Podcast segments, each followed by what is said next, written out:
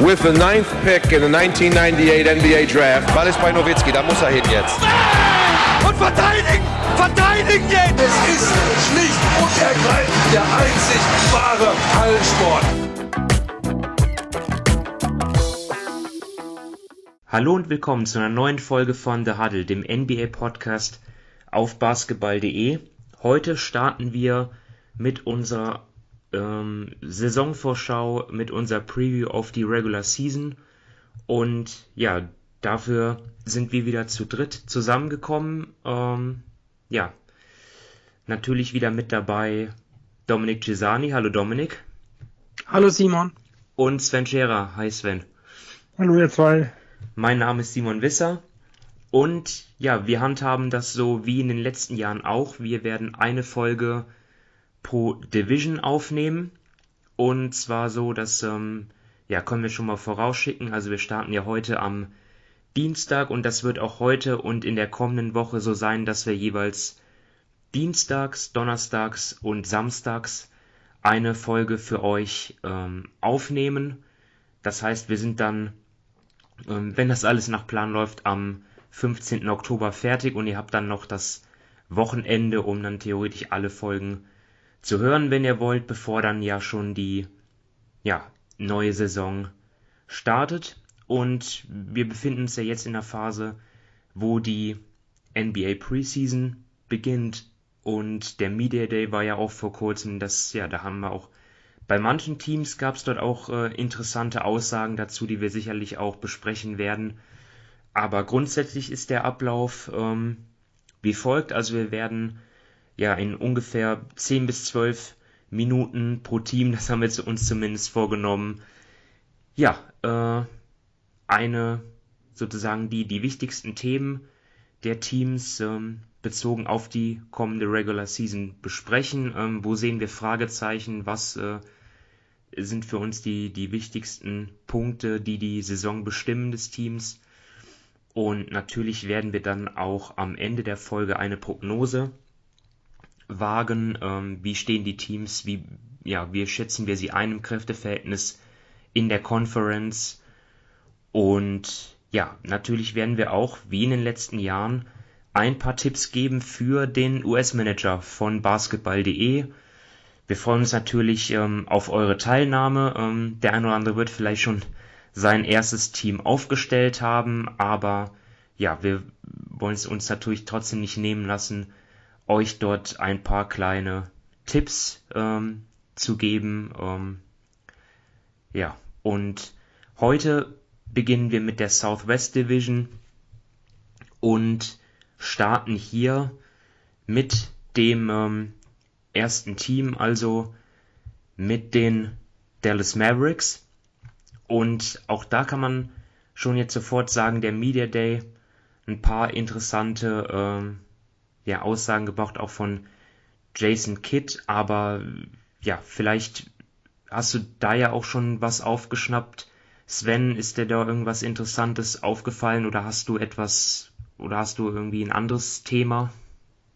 Ja, also ähm, mein Thema ist jetzt die Defense und ich denke, was vom Media Day ja klar wurde, ist, dass erstmal Dwight Powell und Christoph Posingis zusammen starten werden. Ähm, das heißt, äh, in der Defense äh, ist das ja schon mal der, so der, der erste Indikator, dass sie halt mit zwei Bigs spielen wollen, so wie auch ein Jason Kidd in Milwaukee gespielt hat, ähm, wie er als Assistant Coach unter Frank Vogel in LA hat, sagen wir, spielen lassen er ja selber nicht, aber wie das Team, sag ich mal, irgendwo gespielt hat. Äh, und hm. Dallas hat ja eigentlich im letzten Jahr schon versucht, die Defense zu stabilisieren. Daher ja auch der Josh Richardson Deal gegen, äh, Steph, äh, gegen Seth Curry. Ähm, und im letzten Jahr ging das ja gewaltig schief, muss man ja sagen, weil äh, Josh Richardson nie seine Normalform erreicht hatte. Das Team natürlich auch durch Covid schwer gebeutelt war. Maxi Kleber ja Probleme äh, hatte. Ich glaube, Achillesferse hat er immer wieder rumgemacht. Äh, und ich sag mal, jetzt geht's in den zweiten Versuch rein. Also sie haben jetzt einen Reggie Bullock geholt, der so der beste Flügelverteidiger der New York Knicks im letzten Jahr war äh, und der halt die Defense bringen soll, ohne dadurch Shooting zu verlieren. Äh, und ich denke, dass die wichtigste Personalie wird sein, dass halt Christoph Besingers den Ringschutz wieder hinbekommt. denn da hat man im letzten, also im vorletzten Jahr gerade im Bubble extrem stark. Äh, da hat das Team wirklich, ja, äh, super Werte gehabt, wenn er unterm Korb stand. Und im letzten Jahr ist das ja vollkommen eingebrochen, nachdem er wieder verletzt war. Und da bin ich halt gespannt, wie sie das dieses Jahr hinbekommen und auch, ähm, ja, auch wenn Christoph Porzingis offiziell jetzt Power Forward ist, wie sie das defensiv regeln, ob jetzt Dwight Howard den Flügel verteidigt, ob sie es wirklich wieder versuchen, mit Christoph Porzingis den Flügel zu verteidigen, was ich mir eigentlich schwer vorstellen kann, weil er eigentlich der klassische Ring Protector ist, aber auf der anderen Seite halt auch durch die Gegend geschoben werden kann. Ähm, wie gesagt, das ist für mich die große Schwachstelle des letzten Jahres gewesen. Die Offense kann Doncic irgendwo in Anführungsstrichen im Alleingang retten. Die Defense muss einen großen Schritt nach vorne machen. Ja, die Defense sicherlich spannendes Thema bei den Mavs. Ähm, ja, dann werde ich einfach mal jetzt was zur Offense sagen, was mich interessiert und dort, ähm, ja, ich habe ja die die Offseason der, der, der Mavs ziemlich harsch kritisiert, eben weil sie, weil es ihnen einmal mehr nicht gelungen ist, ihren Wunschspieler zu bekommen mit Kyle Lowry und generell sie keinen weiteren, ähm, ja, hochqualitativen Ballhändler ähm, verpflichten konnten, um einfach ihn an die Seite von Luca zu stellen, um, um, um Luca auch zu entlasten. Ähm, da wartet man vielleicht noch, was mit Goran Dragic ist, aber ich weiß nicht, ob, ob die Raptors, ob es da zum Buyout kommt. Ähm, Fakt ist jetzt auf jeden Fall, dass äh, eigentlich nur Luca da ist und sicherlich dann auch noch Jalen Brunson, der ja in der Regular Season letzte Saison ähm, wirklich gut gespielt hat, aber den, in den Playoffs dann halt nicht mehr.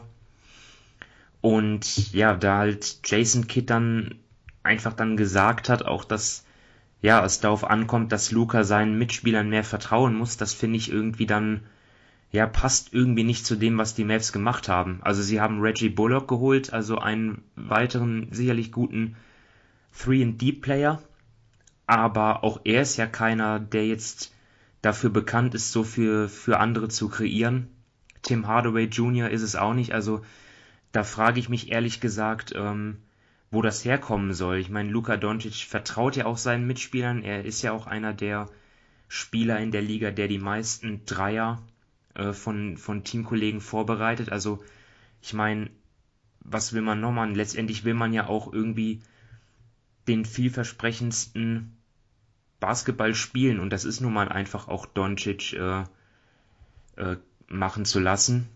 Und Christoph Posingis, auch da hat Kit ja ein interessantes Statement gegeben von wegen, ja, es, es gibt eigentlich keinen schlechten Wurf für ihn. Also die Werte der vergangenen Jahre aus dem Post-Up, aus der Mitteldistanz ähm, sagen da eigentlich was anderes aus. Es ist sicherlich lobenswert von, von Kit, dass er auch versucht, äh, Posingis Selbstvertrauen irgendwie oder ja, zu heben, dass, dass er ihn versucht zu stärken. Aber ich bin sehr gespannt, das muss sich alles erst noch in der Saison zeigen, ob das so funktioniert. Weil eins kann man Rick Carlisle nicht vorwerfen, dass er keine ähm, effiziente Offense auf die Reihe gestellt hat. Und ob dort jetzt alles geändert werden soll, da bin ich noch ein bisschen skeptisch. Ähm, Dominik? Ja, also bei mir ähm, schneidet einfach die zwei Dinge, die ihr jetzt da gesagt, äh, gesagt habt, kommen bei mir, so sage ich mal, ein bisschen zusammen. Ähm, bei mir waren die, die zwei größten Themen einfach Porzingis und Jason Kidd. Ähm, gerade Sven hat es hat eigentlich defensiv eh schon alles gesagt. Ich glaube, da muss ich jetzt nicht mehr ähm, viel dazu sagen.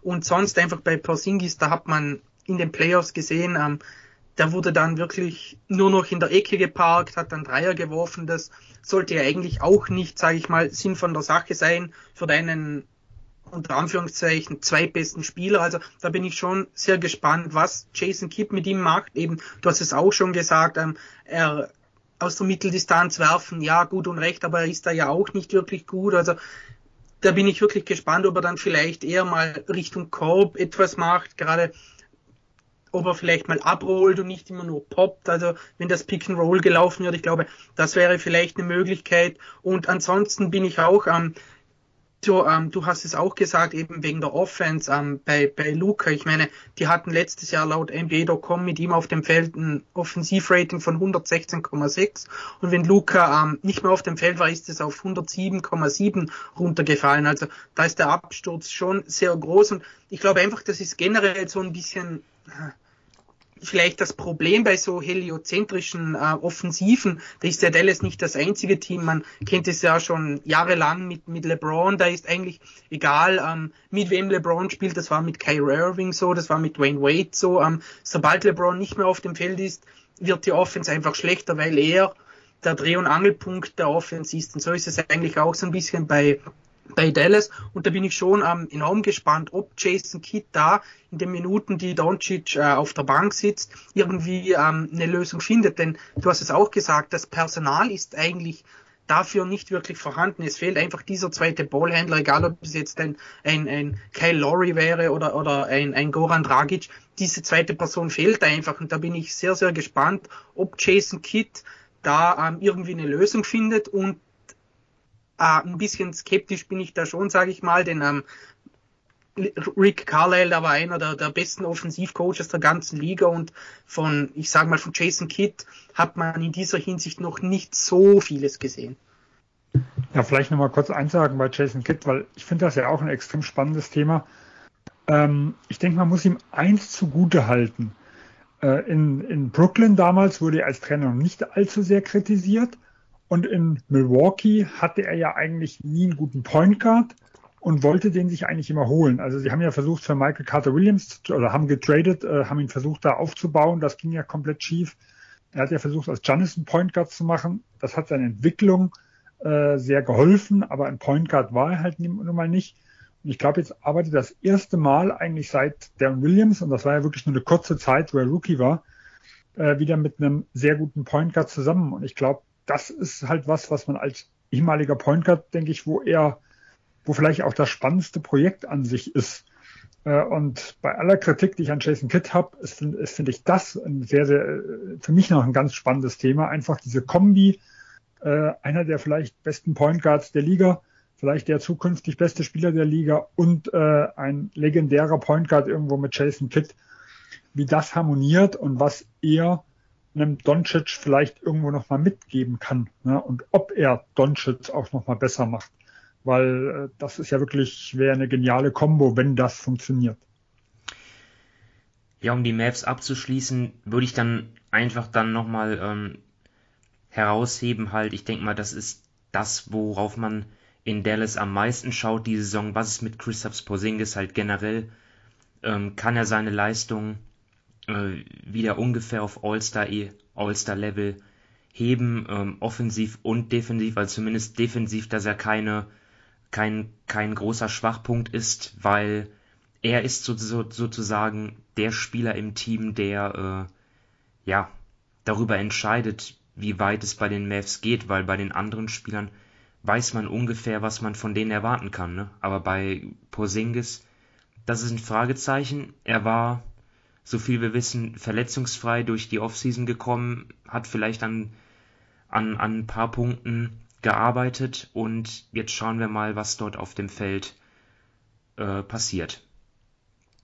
Und ja, was passiert in Houston ist auch die Frage. Ähm, Rebuild würde ich mal sagen, aber dort ähm, ist es, ja, sieht es nicht mehr so grau aus, würde ich sagen, wie jetzt nach dem ähm, James Harden Trade vermutet.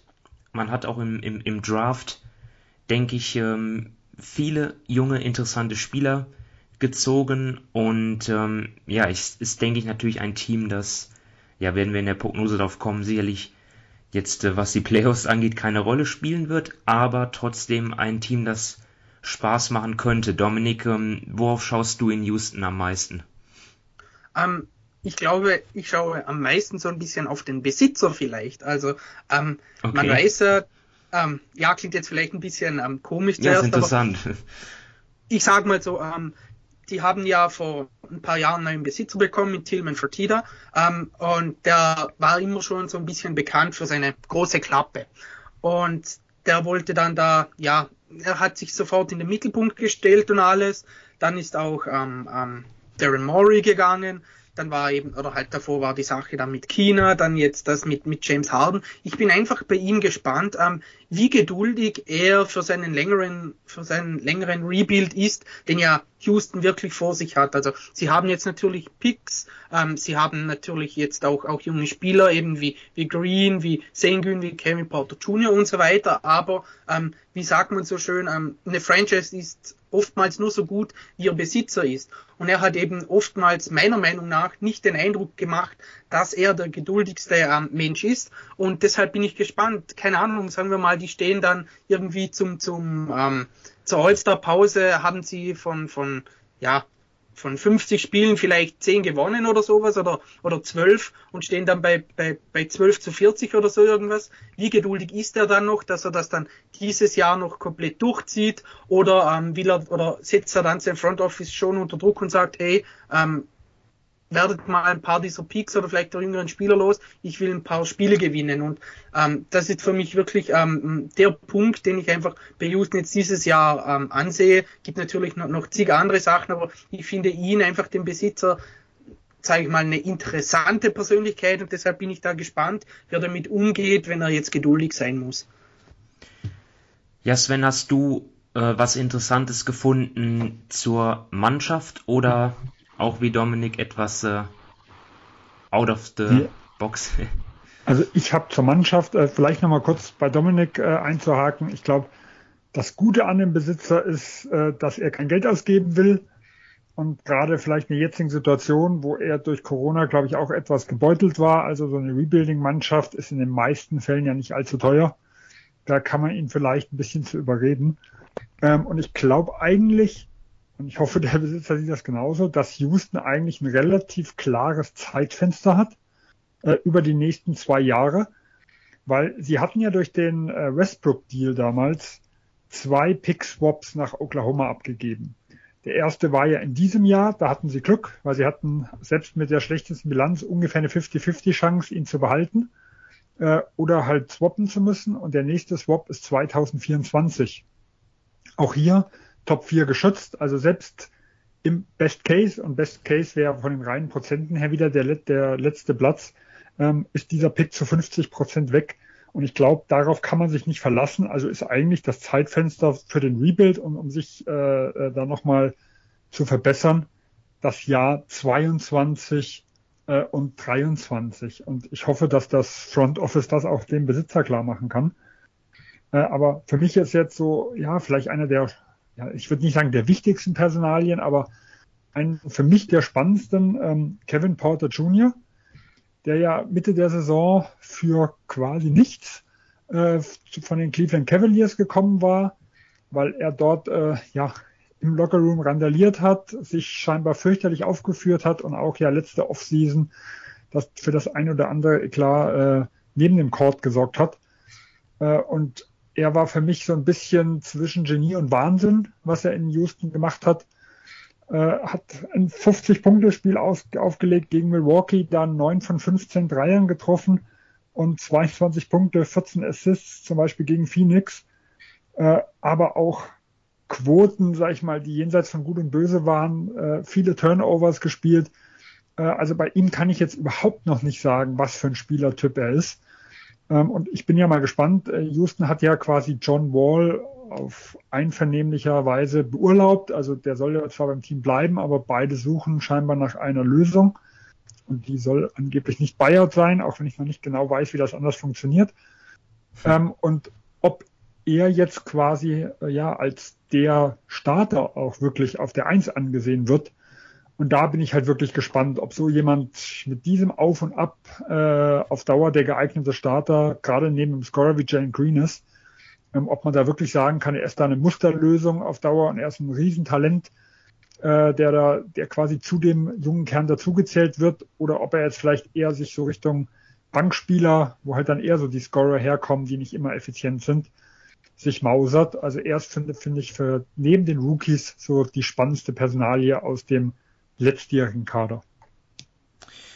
Ja, bei den Rockets war ich nicht so sonderlich kreativ. Ich habe jetzt einfach dann ja mir die ganzen Rookies ähm, rausgepickt, um einfach generell interessiert mich einfach ja, wie die sich machen. Ähm, ich bin ja jetzt auch niemand, der jetzt äh, sonderlich viel College Basketball schaut oder auch ähm, jetzt ähm, zum Beispiel Alperin Schengen habe ich auch noch nicht oft spielen sehen, ähm, aber er war ja auch, ja, ähm, war ja nicht sogar der MVP der türkischen Liga oder, oder der Playoff-MVP, ich weiß es nicht, ähm, auf jeden Fall dort herausgestochen in einer der besten türkischen Ligen. Ähm, sie haben auch Usman ähm, Garuba, der mir bei Olympia ja recht gut gefallen hat bei den Spaniern. Ähm, Jalen Green natürlich nicht zu vergessen, also dort ja kann es sein, dass die Rockets wirklich schon einen guten jungen Kern zusammen haben. Ähm, wir werden es sehen. Vielleicht noch ähm, zumindest erwähnt, dass die Rockets ja auch mit Daniel Theiss einen deutschen Spieler dazu bekommen haben, der, meine ich, einen 35 Millionen Vertrag bekommen hat, jetzt über vier Jahre, also ähm, sicherlich dann auch als ja, ähm, wichtiger Spieler dort eingeplant in, äh, in, in der Big Man-Rotation mit Christian Wood, mit sicherlich auch ähm, Schengen und Garuba. Ja, wird man mal sehen, wie dort die Rotation aussieht. Ähm, ja, Fällt euch sonst noch was ein zu Houston oder sollen wir weitermachen? Also bei Schengen würde ich gerne nochmal einhaken. Ähm, für mich ist er wirklich einer der spannendsten Charaktere überhaupt. Allein wenn man so diese Meldungen vom Draft gelesen hat. Wie gesagt, ich habe auch keine Minute von ihm gesehen. Ich kann da keine persönliche Expertise in der Hinsicht geben. Aber die, also von, ich glaube, Kevin Pelton war das, der vom reinen Statistikmodell ja immer ausgeht der hat ihn da sogar auf eins. Äh, er sagt ja selber, das Statistikmodell hat natürlich seine Schwächen. Und John Hollinger hat ihn, glaube ich, in den Top 4 irgendwo gerankt und das hat nichts mit Statistikmodell zu tun, sondern das war was, wirklich. Was für ein, was für ein äh, sein, Ranking jetzt äh, Rookie des Jahres oder? Nee, äh, bei den, also bei den Draft-Positionen. Okay. Das heißt, John Hollinger hätte ihn in den Top 4 gepickt. Also da geht's auch um Upside, äh, also. Genau, wie, da geht's auch um Upside. Äh, genau. Äh, und äh, einige haben ihn ja dann sogar bis in die 20er zurück, weil halt dort die Defensive, also äh, die fehlende Größe, die fehlende Footspeed, gerade was laterale Geschwindigkeit und sowas angeht, ähm, sehen halt andere, sagen wir, ein Riesenproblem bei ihm als, als Big Man, wo er die Defense, sag ich mal, mit einer der wichtigen Aspekte ist. Und ich glaube, bei Sengun ist wirklich diese, diese Spanne, von dem wie er sich entwickeln kann, von einem zukünftigen Star bis hin vielleicht zum bestenfalls Big, äh, also Backup Big Man, äh, ist riesig. Und ich glaube, dass bei, bei Jalen Green sagen wir, hat man zumindest ein ganz gutes Gefühl oder sind sich zumindest alle einig, in welche Richtung es gehen kann. Da geht es halt nur darum, ein bisschen höher oder ein bisschen tiefer, aber bei, bei Sengun, glaube ich, ist da alles offen. Und deswegen ist er wahrscheinlich wirklich die spannendste Personalie, die Houston von den Rookies her hat. Gut, dann machen wir weiter und gehen nach Memphis ähm, zu den Grizzlies, die ja in der letzten Saison die Playoffs erreicht hatten. Immerhin ähm, in, in dem Play-in-Tournament die Warriors geschlagen. Dann zwar gegen Utah ausgeschieden, aber ja, das ist jetzt auch keine Schande. Ja, dann kam die, die Offseason und dort habe ich ähm, ja, sie ein bisschen kritisiert für ihre Moves, die ja nicht wirklich sehr aggressiv waren jetzt nach vorne, sondern mehr so, ja, auch perspektivisch gedacht. Aber das ist ja nur meine persönliche Meinung gewesen. Da kann man auch gerne anders drüber denken. Ja, und für die kommende Saison wird, glaube ich, ähm, ja vor allem auch entscheidend sein, was es mit mit Jaron Jackson Jr., ähm, weil ja die Grizzlies ihn einfach auch brauchen wenn, wenn er wirklich in Vollbesitz seiner Kräfte ist, dann ja, traue ich diesem Team sicherlich auch zu, ähm, für Furore zu sorgen. In seiner Rookie-Saison halt 58 Spiele gemacht. Ähm, danach 19, 20, 57 Spiele, letzte Saison gerade mal 11, also Regular Season jetzt. Und ja, daran sieht man auch schon, selbst wenn in den letzten beiden Jahren durch Corona natürlich die Saison ein bisschen kürzer war, aber trotzdem, der hat schon eine Menge Spiele verpasst und ähm, ja, ich hoffe einfach auch für die Grizzlies, dass er gesund bleibt und ja, dann kann er auch wirklich dazu beitragen, dass die Grizzlies ähm, ja ein gutes Team weiterhin sind. Also ein solides Team äh, Richtung Playoffs, Play-in zumindest. Ähm, Dominik? Ja, also ähm, bei mir schlägt es ein bisschen in die, in die gleiche Kerbe. Ähm, sie haben ja ähm, Valanciunas weggetradet und dafür ähm, Steven Adams geholt. Und Valanciunas hatte letztes Jahr wirklich eine, eine ziemlich gute Saison gespielt. Also er hat auch von draußen ähm, getroffen, er hat Spacing geliefert, er hat gut gereboundet. Und jetzt bin ich einfach so gespannt, ähm, wie Memphis versucht, ihn zu ersetzen. Eben eins zu eins mit Adams oder so ein bisschen in der Gruppe. Und da wird meiner Meinung nach Jaron Jackson Jr. eben sehr, sehr ähm, wichtig werden. Du hast es eh schon angesprochen mit der Anzahl seiner Spiele und so weiter. Und ähm, da bin ich gespannt. Wenn er fit ist und, und wenn er jetzt den Schritt macht, dann erhöht sich natürlich das Ceiling von Memphis um ein Vielfaches. Und er könnte auch zum Beispiel gut mit, mit, mit Steven Adams zusammenspielen, denn eben ähm, Sharon Jackson Jr. hat noch äh, enorme Defizite, gerade beim Rebounding.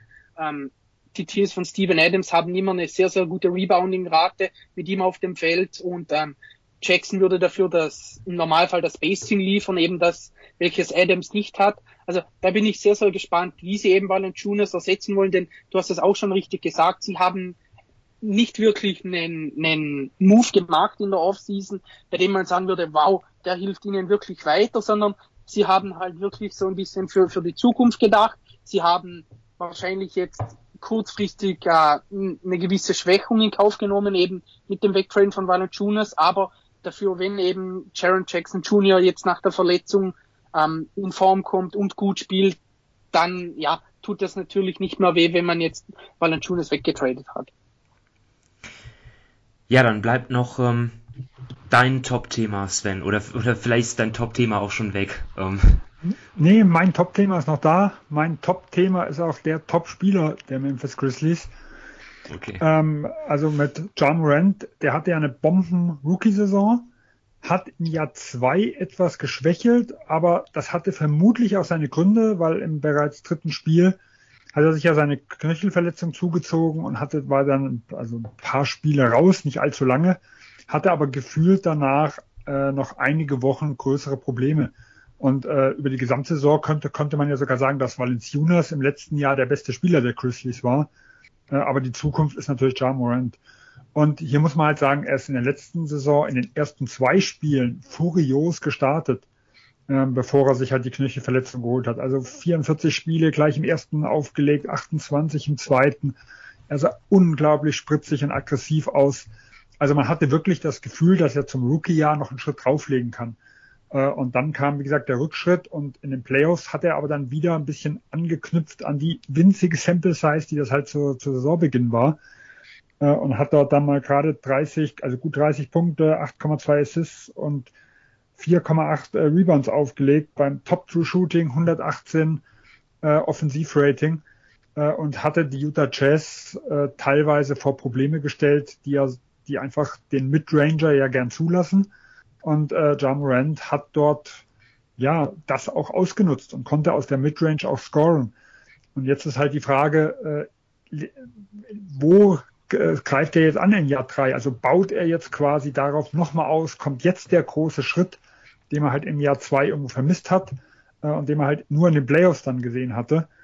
ähm, was passiert mit dem Wurf, weil das ist sicher eines der entscheidenden Dinge, wenn es um sein Ceiling irgendwo geht. Also ob er dann vielleicht auch mal Richtung Top 10 gehen kann oder ob er halt eher so ein Top 15, Top 20 Spieler ist. Hm. Äh, und da momentan mit den Fragezeichen um Triple J nach den Verletzungen er halt nun mal der ganz klar beste Spieler ist, ist seine Entwicklung für das Ceiling der Memphis Grizzlies für mich halt absolut entscheidend. Ja, dann Schauen wir mal, was bei den Grizzlies äh, passiert. Also in der vergangenen Saison kann man ja schon sa sagen, obwohl es ja ein recht junges Team noch ist, trotzdem defensiv schon recht stark gewesen. Also laut NBA Stats die siebtbeste, das siebtbeste Defensivrating gehabt. In der Offense ähm, sicherlich noch Luft nach oben, 15. gewesen dort, also im Mittelmaß. Aber mit ähm, Jackson Jr., ist dort auch noch Luft nach oben. Also ähm, wird man schauen, wie weit es für die, für die Grizzlies geht. Ähm, dann kommen wir nach New Orleans. Ja, und bei den Pelicans gab es in der Offseason zwei, ähm, also jetzt mal abgesehen von den Spielerverpflichtungen, zwei ähm, große News. Die eine natürlich ähm, der Trainerwechsel. Stan Van Gundy schon nach einem Jahr wieder weg. Ähm, das war nichts, ähm, kann man im Nachhinein sagen. Und der neue Trainer ist halt Billy Green, der ja auch zwölf Jahre lang oder so ähm, in der Liga gespielt hat und in den vergangenen fünf Jahren als Assistant Coach schon tätig war bei den Warriors und bei den Suns. Und ja, er übernimmt jetzt den Posten als Head Coach. Und die zweite große News ähm, aus dem Sommer, aber was man, was wir erst ähm, vergangene Woche überhaupt erfahren haben, ist, dass Zion Williamson sich im Sommer ähm, ja einer Fuß-OP äh, unterziehen musste. Und ja, das ist natürlich bei der ähm, also er soll ja schon zum, wenn nicht zum Saisonstart, dann zumindest kurz danach wieder einsatzfähig sein, aber trotzdem bei seiner Verletzungsgeschichte natürlich schon muss man muss man das im Hinterkopf haben. Das ist auf jeden Fall ja sicherlich nichts Gutes. Er hat dann sicherlich auch im Sommer nicht viel jetzt so ähm, an seinem ja, Basketballerischen machen können. Und ja, das natürlich nach einer generell ziemlich schlechten Offseason ähm, haben wir auch in unserem in unserem Fazit im Podcast Sven und ich äh, herausgestellt. Da waren wir auf keinen Fall zufrieden. Ja, lange Vorrede, ähm, aber Sven, äh, was ist denn so dein Thema zu den Pelicans? Ja, äh, mich interessiert vor allem die Defense, äh, die Willie Green dort äh, aufstellt. Er soll ja halt auch verpflichtet werden, um dieses, äh, um dieses Problem anzugehen. Und äh, sie haben es ja eigentlich im letzten Jahr schon versucht, denn auch Stanton Gandhi wurde ja hauptsächlich dafür geholt, hieß es. Also er hat ja auch vorher als Moderator äh, in den Playoffs, also beziehungsweise im Bubble, also New Orleans war ja nachher nicht in den Playoffs in diesen acht Spielen, ähm, die Defense stark kritisiert, hat gemeint, dort müsste man irgendwo ansetzen. Äh, ihn hat man geholt. Steven Adams war ja, der, der Deal war ja ziemlich sicher, um die Defense irgendwo zu stabilisieren. Äh, und das ist halt gerade am Anfang vom Jahr vollkommen schief gelaufen. Sie haben äh, ganz viele offene Dreier zugelassen. Die Gegner haben hochprozentig getroffen. Gerade wenn Steven Adams vom Platz gegangen ist, dann ist da ein Riesenloch entstanden. Dann kamen die Teams plötzlich immens gut zum Ring. Der Ringschutz ist komplett zusammengebrochen.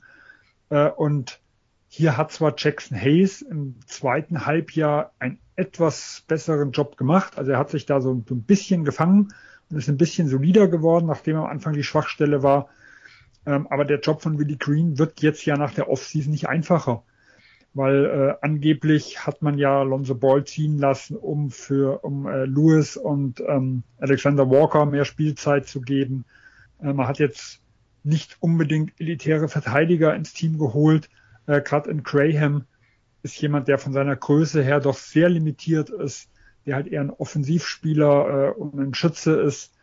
Äh, und ich sehe es noch nicht, wie man dort eine ansatzweise mittelmäßige Defense hinstellen soll. Äh, und daher sehe ich das als so die größte Baustelle und die größte Herausforderung der Pelicans. Dominik?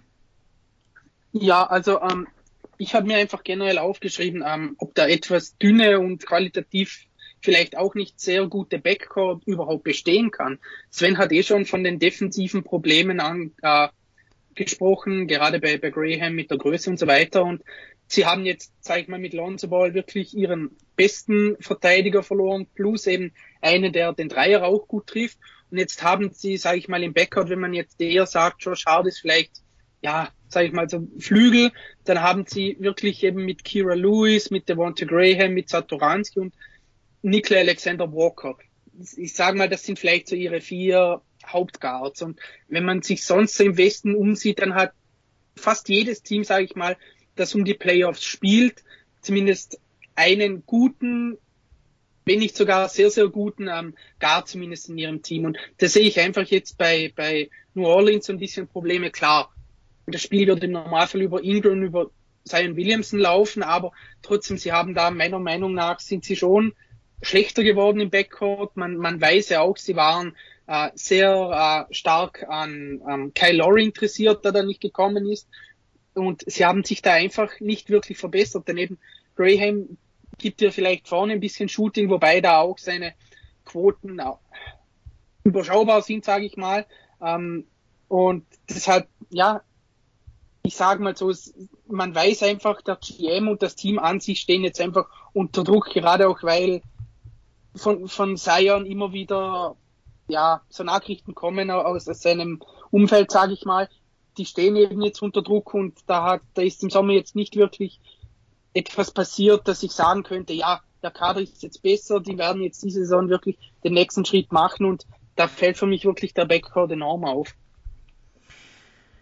Ja, das ähm, hatte ich auch auf meiner Liste stehen mit dem Backcourt und auch mit Zion natürlich. Das wird eine ja, wichtiger Punkt bleiben in New Orleans. Ne? Wie zufrieden ist er mit der Situation? Ähm, weil wenn er ungeduldig wird und dann ja das Management dann einfach unter Druck gerät, natürlich dann auch irgendwann ähm, das, das Team zu verbessern, das kann dann eventuell dann ja auch ähm, ins Umgekehrte ausschlagen und dann dazu führen, dass man vielleicht dann auch ja ein paar überhastete Entscheidungen trifft, vielleicht, die sich dann langfristig nachteilig auswirken. Ne? Also es wird ja, es wird ja jetzt schon spekuliert, könnte Zion Williamson der erste Spieler sein, der ähm, ja diese maximale Rookie-Verlängerung ablehnt und dann die, die Qualifying-Offer annimmt und dann, ja, das ist zwar nicht, nicht wenig Geld, aber er würde natürlich auf massiv viel Geld verzichten. Ähm, gerade im Hinblick auch auf seine Verletzungshistorie könnte das riskant sein. Also ich kann mir noch nicht vorstellen, dass er sozusagen der erste Spieler wird, der diese Mega-Verlängerung ablehnt, aber ähm, ja, das ist, steht halt immer noch, ist, ist halt irgendwie, kann man das so sagen, dass es so wie ein, dass es so eine, eine, eine schwarze Wolke ist, die so über New Orleans schwebt. Ähm, Sven, wie siehst du das? Ja, äh, definitiv. Also äh, ich sag mal, es hat noch kein Spieler ja vorher gemacht, wie du es angesprochen hast. Ähm, Zion Williamson ist nur deswegen prädestiniert, weil er halt relativ hohe Werbedeals schon hat. Ich sehe ihn aber ansonsten eigentlich als vollkommen ungeeignet in der Richtung, weil es ist jetzt sein drittes Jahr, wo er geht. Im ersten Jahr hat er zwei Drittel oder sowas verpasst. Jetzt könnte vielleicht sogar diese OP und diese Verletzung da, dazu führen, dass man erst recht dieses Risiko nicht eingeht. Ähm, ich persönlich hätte aus New Orleans Sicht viel mehr Angst, dass er im nächsten Jahr hingeht und einen Trade fordert.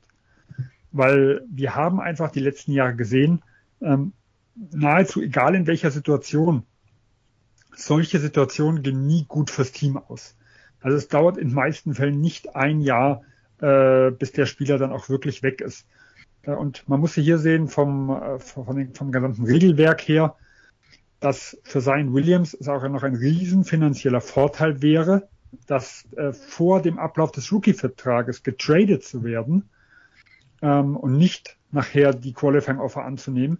Weil wenn er nach dem Rookie-Vertrag quasi entweder per Free Agent nachher geht oder dann erst den Trade fordert, dann ist es halt so, dass er diese Rechte, dass er irgendwann mal einen Supermax unterschreiben kann, verliert. Äh, und deswegen gehe ich eigentlich eher davon aus, wenn da was passiert, dass da ein bisschen stunk gemacht wird äh, und dass dann alles versucht wird, um ihn auf den Weg wegzubekommen und nicht über das Qualifying Offer. Aber wieder rein persönliche Meinung. Äh, und die Gefahr ist in New Orleans definitiv da. Ich glaube, der Druck ist riesig. Und wir haben es ja auch im letzten Jahr zum Beispiel bei Atlanta gesehen. Auch da hat äh, Trey Young ein Jahr vorher ja immer ein bisschen stunk gemacht, dass es nicht gelaufen ist. Äh, auch da gab es Druck. Und da hat Atlanta halt auch reagiert. Und auch da war nicht jeder sich sicher, ob das nicht ein bisschen zu früh kommt. Äh, bis jetzt hat sich äh, als ganz sinnvoll erwiesen. Ähm, aber wenn ein Spieler unzufrieden ist, dann setzt das das Management immens unter Druck.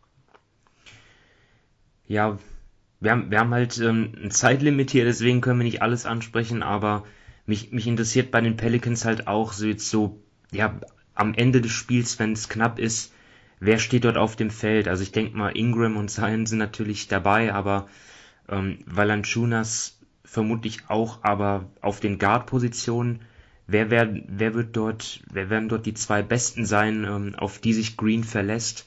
Kann natürlich auch von Spiel zu Spiel variieren oder je nachdem, äh, wer gerade an dem Tag am besten drauf ist, aber auch da bin ich gespannt, ob sich dort eine ja, eine klare Hierarchie, eine klare Rotation herauskristallisiert, ähm, werden wir abwarten. und ähm, gehen zum fünften und letzten Team der Division, den San Antonio Spurs. Ja, das ist auch ein Team ähm, wie die Rockets, das jetzt auch, wo jetzt ein, ein Umbruch ansteht. Allerdings packen die Spurs das etwas anders an. Also ich kann mir nicht vorstellen, dass sie ja wirklich ähm, so ähm, in der Tabelle abrutschen wie die Rockets, aber sie haben natürlich schon ähm, viel an Substanz verloren mit DeMar DeRozan. Ähm, LeMarcus Aldridge ist ja schon länger weg. Ähm, ja, und keine Ahnung, ich weiß nicht, weiß ehrlich gesagt nicht, was ich von diesem Team erwarten soll. Ähm, Dominik, fang du doch einfach mal an. Was findest du an den Spurs am spannendsten? Ja, also mir geht's auch so ein bisschen ähnlich wie dir. Also ich kann auch so noch nicht wirklich was ähm, mit den Spurs anfangen, aber für mich äh, ist das Interessanteste, sage ich mal, ähm, wie wird die Offense bei ihnen aussehen? Wer kreiert sich da die Würfe? Ähm, wir wissen ja, die Meinungen über DeMar DeRozan sind nicht immer positiv, also mal nett gesagt, aber ja. ähm, wenn man sich jetzt letztes Mal, äh, letztes Jahr bei den Spurs ansieht, die hatten mit ihm auf dem Feld ein 113er O-Rating und ohne ihn ist das Offensivrating dann auf knapp 105 runter. Also da ist dann auch der, der Rückgang enorm und man weiß, klar, er, er nimmt seine Mittel oder er nimmt seine langen Mitteldistanzwürfe und so weiter, aber er kann sich immerhin selbst die Würfe erarbeiten. Und deshalb bin ich jetzt dieses Jahr bei den Spurs unheimlich gespannt, wie das bei denen aussehen wird. Klar, sie haben, sage ich mal, talentierte Spieler im Backcourt, genau, äh, mit Deontay Murray, mit Derek White und so weiter.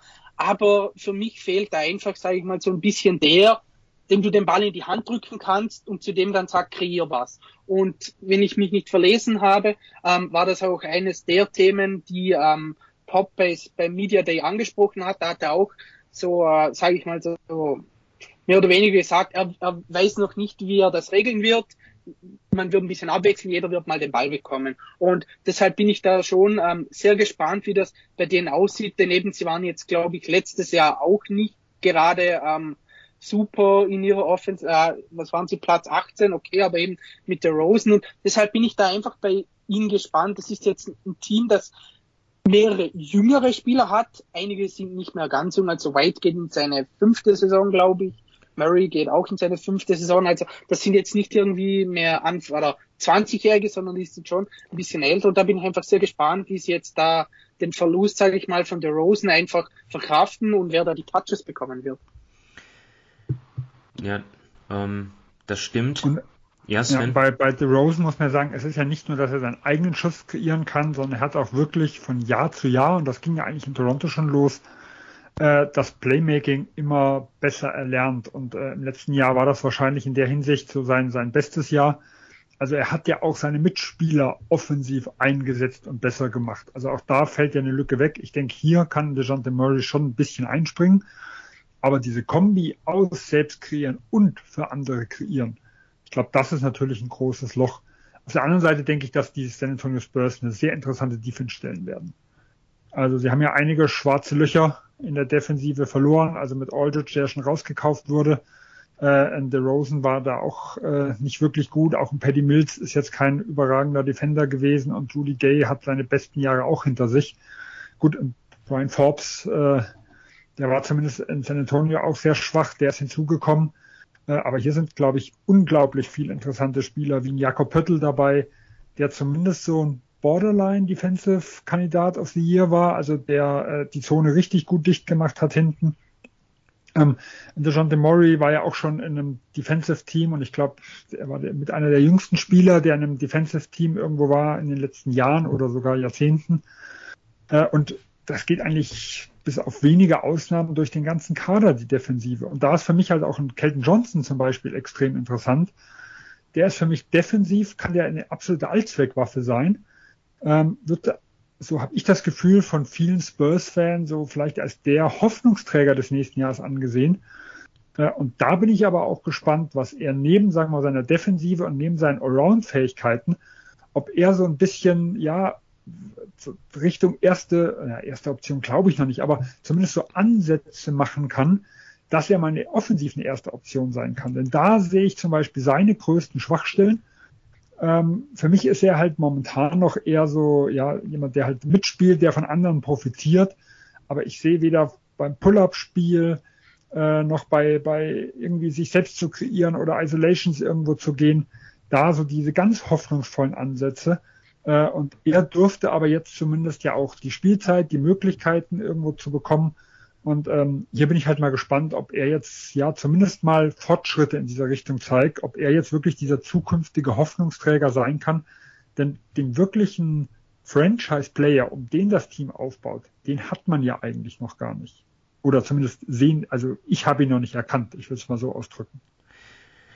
Ja, Kelton Johnson finde ich auch interessant. Und ja, die Hoffnung, also den, den Status als Hoffnungsträger, den hat er sich ja auch, den hat er auch gefestigt im, durch, durch seine Leistung eben im Sommer. Ähm, klar, er wäre wahrscheinlich nicht in Tokio dabei gewesen, wenn, äh, wenn Bradley Beal nicht abgesagt hätte.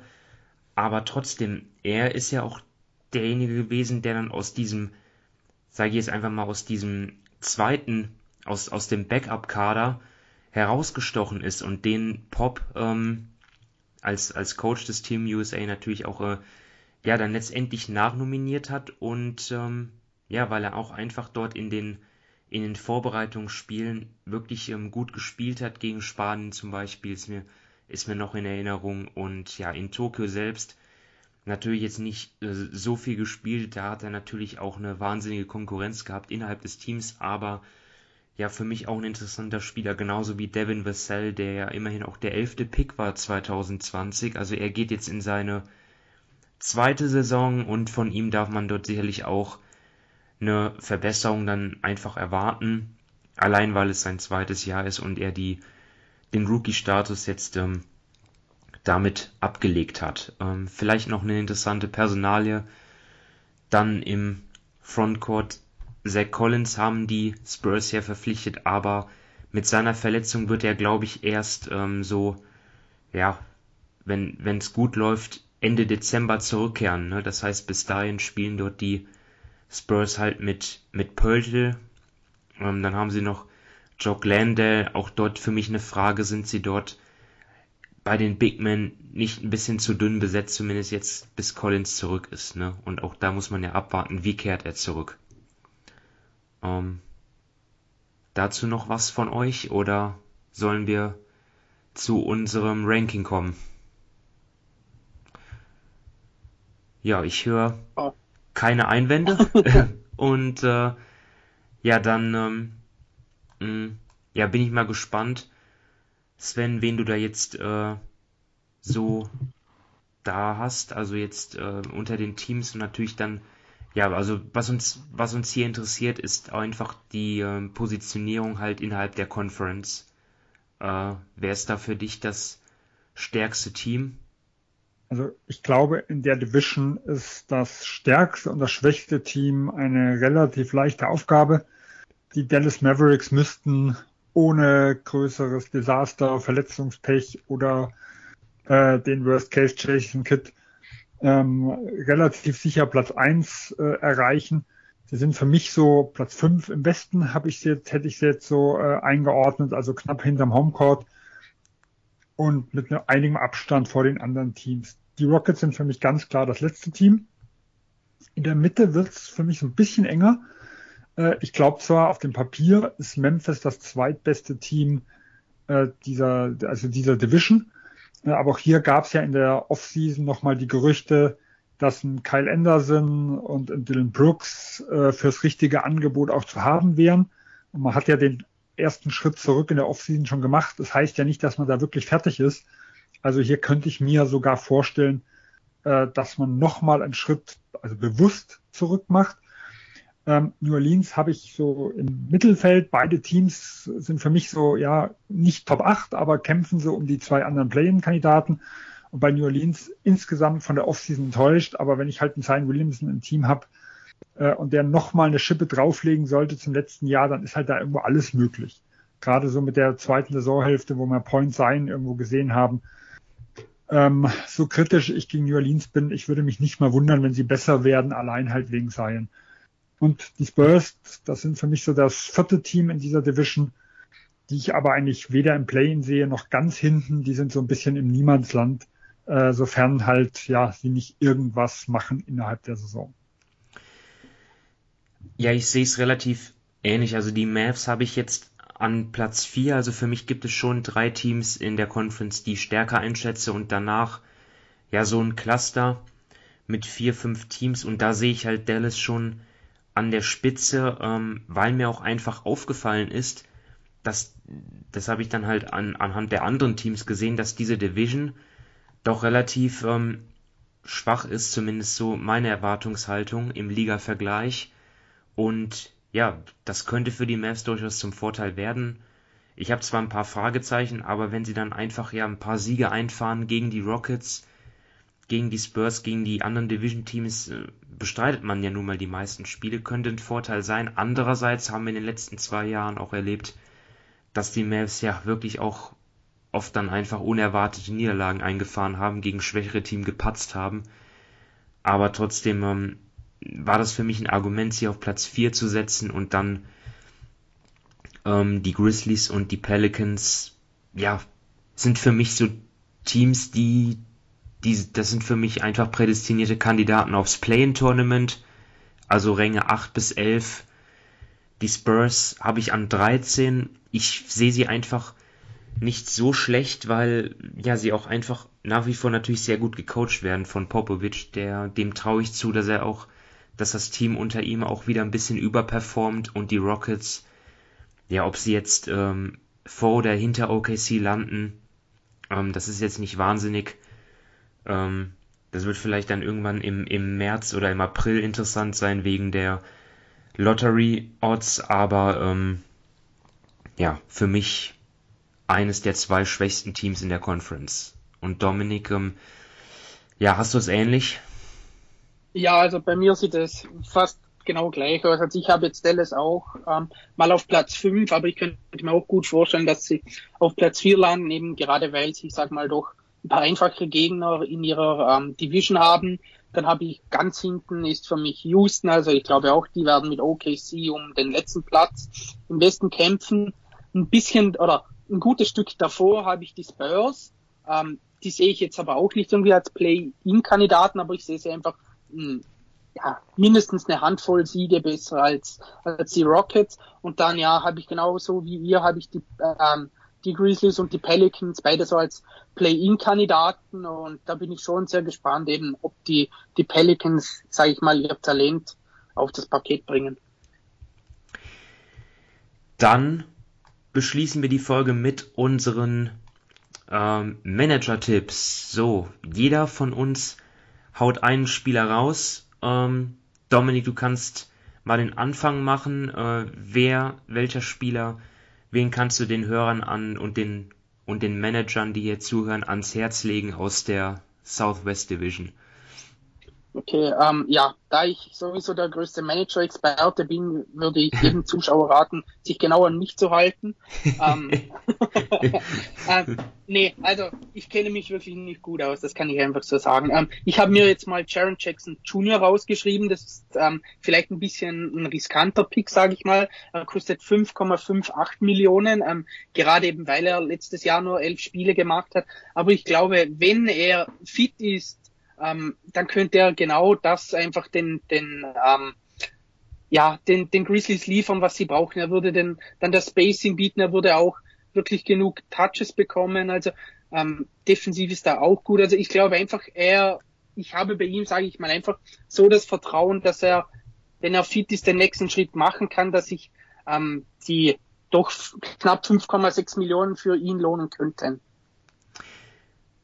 Ja, Triple J hatte ich auch. Ähm, Finde ich eine gute Wahl. Ähm, jetzt zunächst mal, ne, was mit der Gesundheit ist, das können wir nicht beeinflussen. Wir können einfach nur sagen, für den Preis äh, ist das, glaube ich, ein gutes Preis-Leistungs-Verhältnis. Ähm, Sven?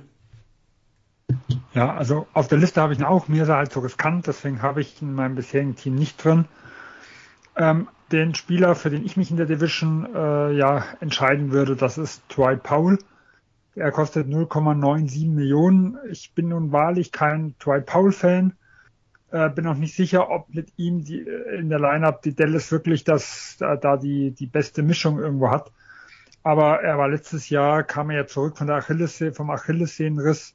Äh, Jason Kidd hat gesagt, er startet äh, und er ist zumindest jemand, der Rebounds und Punkte machen kann und deswegen wäre es mir einfach zu riskant, ihn für 0,97 Millionen nicht im Team zu haben. Ich habe einen anderen Mavs-Profi. Ich habe ähm, Jalen Brunson für 2,11 Millionen ähm, sicherlich in den Playoffs dann irgendwann ja nicht mehr sonderlich viel berücksichtigt worden, aber in der Re Regular Season bin ich mir einfach sicher, dass er ähm, ja genug Spielanteile hat, ähm, um diesen Preis zu rechtfertigen, mehr als zu rechtfertigen, weil darum geht es ja. Ne? Ähm, man will ja günstige Spieler auch dann holen, die dann trotzdem viel produzieren. Ähm, das traue ich ihm zu.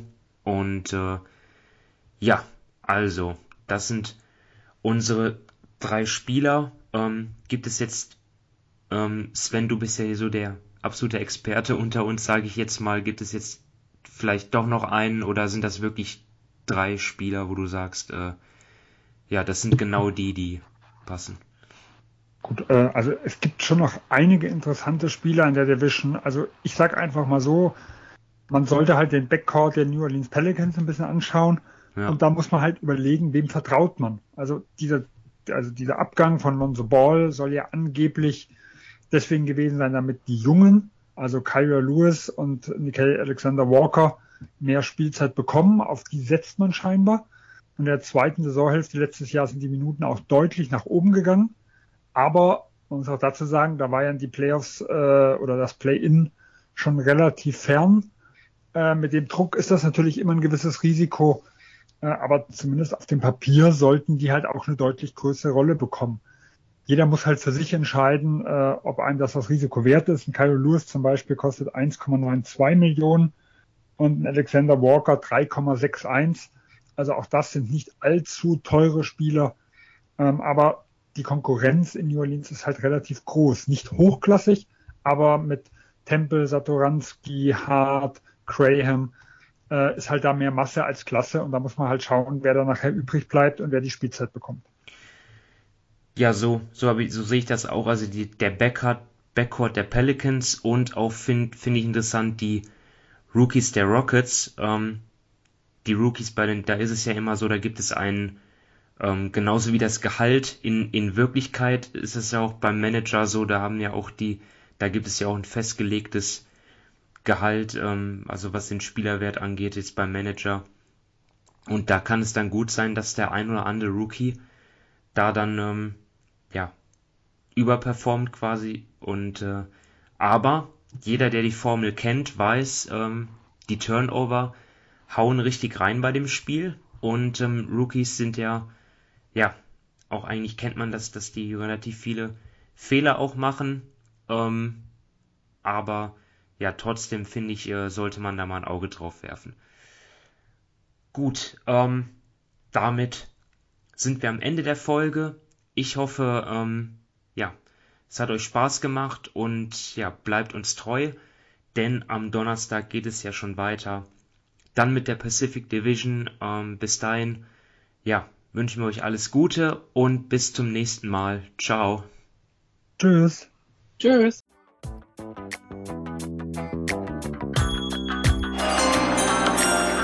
With the ninth pick in the 1998 NBA Draft. Ball ist bei Nowitzki, da muss er hin jetzt.